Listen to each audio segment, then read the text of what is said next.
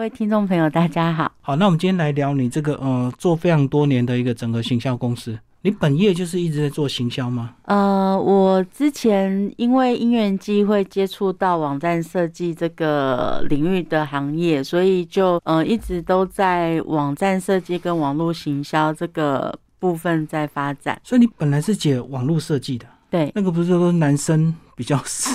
适合吗？要很过劳，一直不停的设计城市。我本身不是城市开发者，嗯嗯，哎、嗯我本身是比较偏呃市场 marketing 行销，然后网络企划、网站规划设计。然后十八年创业到现在，行销有没有什么样一个不一样？因为好像现在大家对网络的粘着度就越来越高，对不对？嗯，现在大家每个人都是蜘蛛人，嗯嗯都挂在网上。那严格来讲，其实就是我们一直在说网络一化一化到最后 M 化。那透过因为行动。电话的普及跟现在的一个智慧型手机，所以大家才真正的随时都连在网上。那因为连在网上，其实就带动很多更多的一个资讯便利性，所以在推广跟介绍起来会比以前容易多。但是多元化的关系也常常让客户觉得会眼花缭乱，有时候、呃在初始的时候会比较没有办法确立从哪里切入这样子。所以，我们过去的整个行销是从所谓的传统媒体，现在大量都是附着在所谓的网络媒体嘛。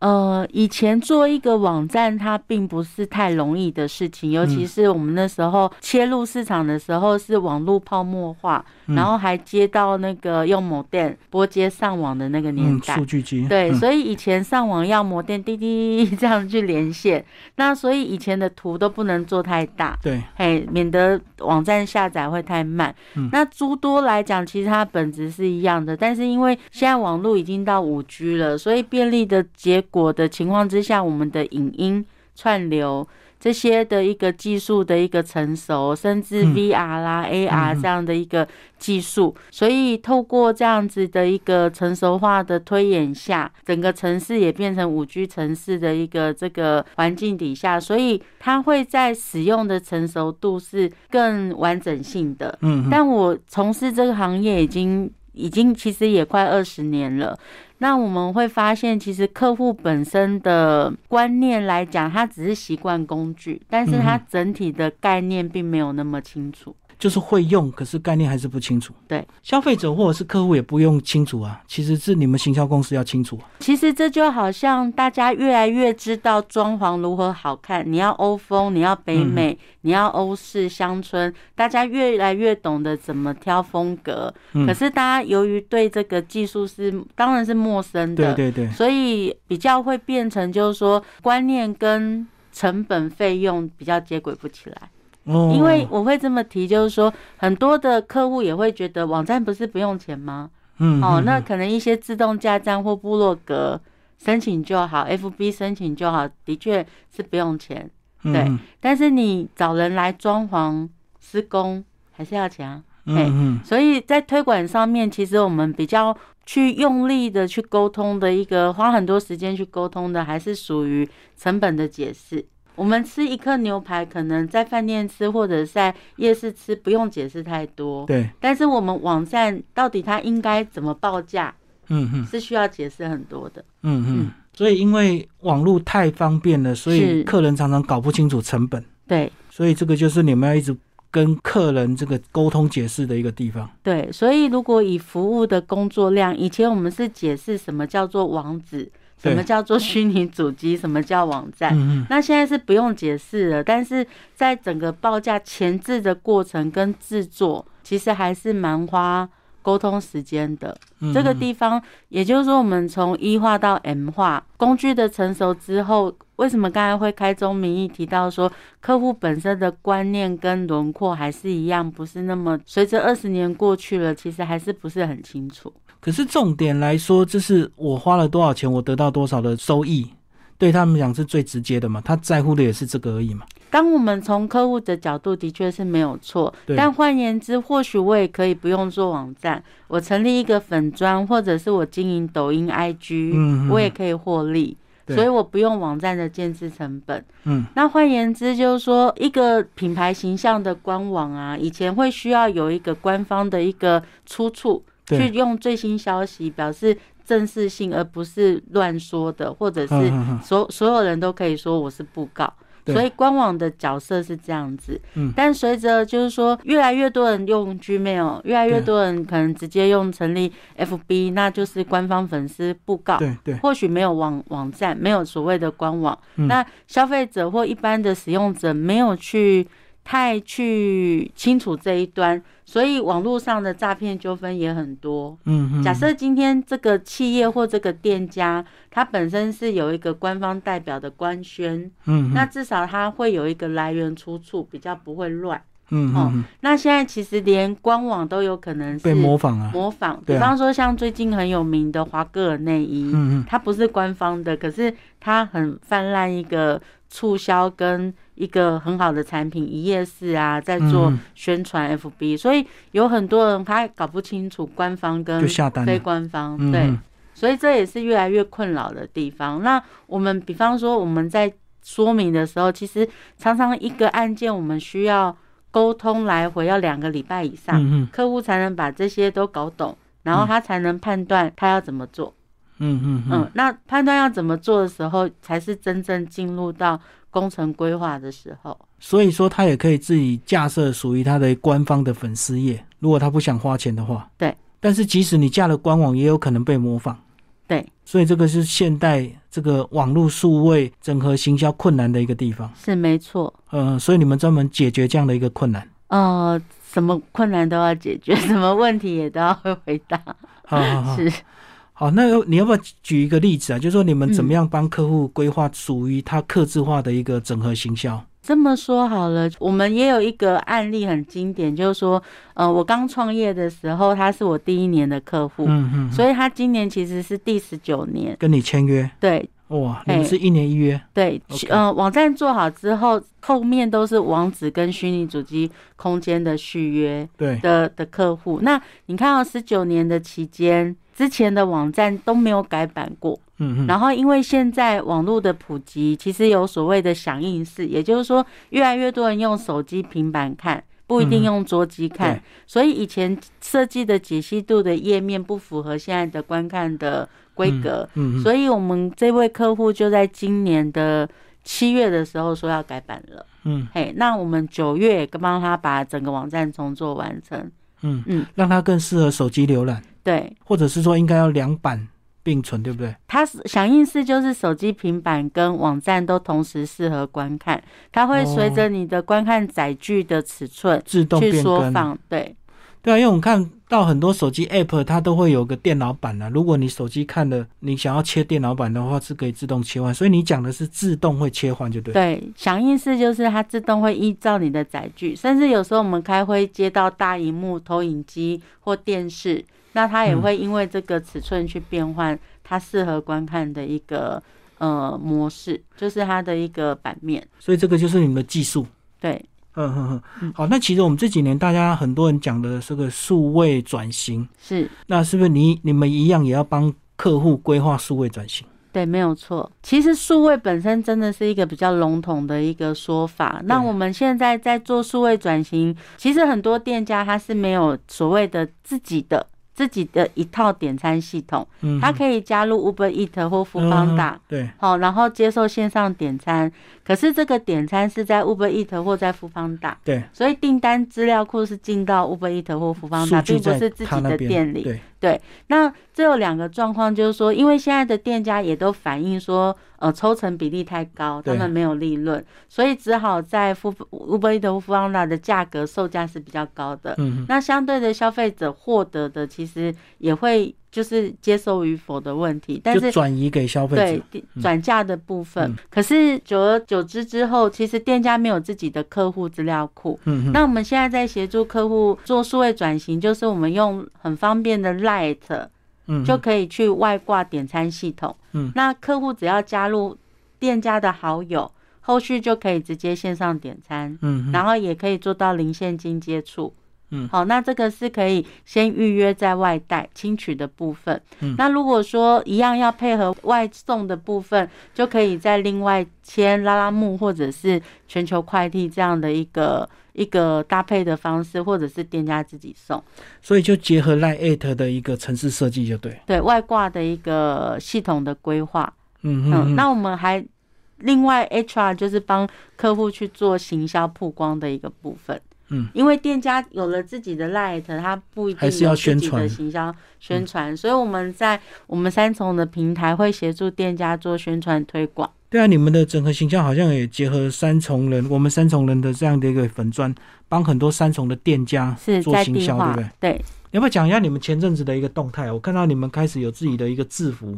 我们三重人是粉红色的这个制服，然后开始也拍了很多宣传的一个照片。是。嗯呃，因为我们本身每年都有变换，就是在强化我们自己本身的服务的一个品牌，嗯所以我们今年把那个制服改版，然后也出了三重职人围裙的这一个产品，嗯，那嗯职人围裙可以整体提升我们在呃餐饮店家的一个服务形象。嗯那因为我们本身落地在地的一个服务精神，店家在穿着我们的职人围裙的时候，嗯嗯嗯其实也代表一个精神象征跟服务品质这样子。我到夜市去看到街口，他也是大量撒他的一个这个制服、欸，哎，说如果你接受街口的服务，他就送你几件衣服，所以大家都穿街口的衣服，这样他们也是在做这样的一个整合行销哦。是，那你们后来还有加强哪些识别？呃，我们现在在那个 Light 点餐的部分呢、我们有协助店家做整体的行销，然后我们今年推出刮刮卡，消费满五百送一张，刮刮卡然后加入店家好友也送一张。那现在因为也适逢在推广五倍券，嗯所以如果消费者拿五倍券的话，我们又也请店家就再又送一张刮刮卡，嗯，然后最这大最大奖是什么？一万现金。哦，嗯嗯哼，所以就是联合很多周边的商家一起来嘛。对，目嗯前我们第一波是联合十五家商家一起来做这个呃商圈的这个推广的部分，嗯美食任务的部分。这一两年疫情，你们的的这个呃接单有没有更加的这个畅旺？因为大家都要靠网络行销了。呃，如果是本身做网络行销的店家跟客户是有变多，嗯，啊，怎么样协助他们基本上看他是要全身修护还是要局部半，身不遂？ 要半套还是要全套？哦，你们都有对客制化的一个规划，就对。，对，嗯哼哼，嗯，哦他可以马上及时看到效果嘛？因为其对，实看到效果嗯，在我们三重人的 Po 文啊，会是比较明显当天立即见效的。是是嗯是，比方说，我们有店家他是卖铁板沙威玛，嗯那他可以透过呃当天的 Po 文，可能订单可以成长五到十趴这样子。嗯嗯嗯嗯，因为确实很多在地人会黏着你们的社团。是嗯哼，然后每天跟着你们的动态去吃吃喝喝，对，嗯或者是说，诶，他可能没有发现，或者想到说，诶，对啊，这家好久没去吃了。然后透过这样的一个 Po 文的一个露出，会勾起他说，诶，等一下就去吃，或者是就有。像我们上个礼拜有 Po 一个新开的火锅店，嗯嗯那也透过这样子，大家呼朋引伴，想要说，诶，刚开幕，然后去吃吃看，然后也有寿星的一个活动，然后也有人会 Q 说，诶，今天他家里可能长辈生日，所以就全家去吃这样子，嗯然嗯。后也有人会在这边巧遇，比方说，诶，你怎么也在这里？是然后他们是就聊起来了。哎，就你们公司的一个这个属性，那疫情这样的一个状况，你应该看的还是会比较乐观，对不对？因为你们本来就在做网络上的事，所以其实实体上对你们影响比较小。以前线上线下，虽然我们做的是线上为主比较普遍，可是因为线下动不了。嗯，所以相对的，也有很多店家他其实是保守的，或哦者是说他可能被迫转换形态，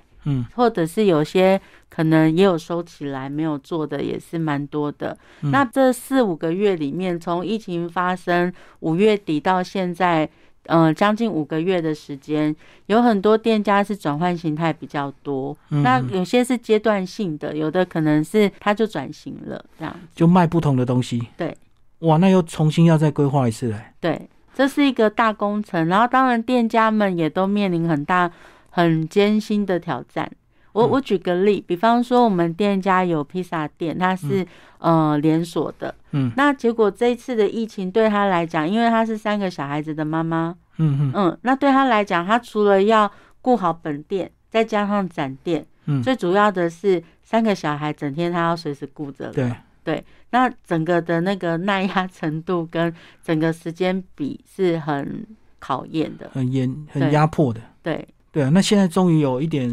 曙光了吧，有一点希望。大家都会朝正面阳光的方向去前进啦。对，因为当然就是说，呃，有很多对于未来的不期待性，还是会有一些担忧，嗯，但是大家都是努力在突破中。未来有什么新的社群平台，我们要及早去面对。你刚刚讲了 Line，at，可是嗯，很多人也会觉得 Line 可能又过去了，那是不是还要用结合 IG 去做一些行销？呃，它其实是看你的受众想要定义在什么样的什么客群呢对，嗯常会有人开玩笑说老人才用 FB。对啊，对啊，对， 那所以相对我也觉得我是老人的一枚。嗯那 IG 是比较年轻化的一个产物，但是它比较时尚，嘿，比较适合时尚的一个受众在在使用。那嗯如果说以一个比较年轻化，然后又比较中性的，那现在抖音就正在崛起了。所以你要先知道你的客群在哪里嘛，而不是是一味的追流行，跟着大家去玩抖音。对可，是你的东西也许就不适合年轻人，嗯对，是不是这样？对，所以需要知道说你要经营的内容 content 跟你的商品属性、客群的向度在哪边，这嗯样子才不会觉得说，诶，我投入很多时间去玩社群，可是怎么没有效果？没有效果。嗯，你个人还是看好抖音吗？呃，我个人看好抖音跟 Light，嗯，嗯，它还是会持续发展，就对。对。目前没有新的平台能够威胁他们。其实之前 Telegram 有传出说会威胁到赖扯，对不对？嗯可是因为赖扯在台湾已经是多面向的，而且很多老人他是习惯用赖嗯，的一个族群。那老人再去习惯 Telegram 的界面或很公难。使用的一个习惯已经很难了，然后最主要的是你要叫大家去重新下载跟重新大家都有。这个是比较难的，比方说今天 Light 我们就直接很习惯就互相加好友了，对，可是 Telegram 有可能你没有安装，我要我等你懂安装才会有。嗯，要嗯，那等这大个家就普是及一个普嗯及度跟粘着度的一个差异性。嗯嗯，所以我个人的经验加上观察，其实 Light 不太容易被被取取代代的。而且赖有赖配的一个加持嘛，对，它所以太多面向，还有转哦贴账更方便。对，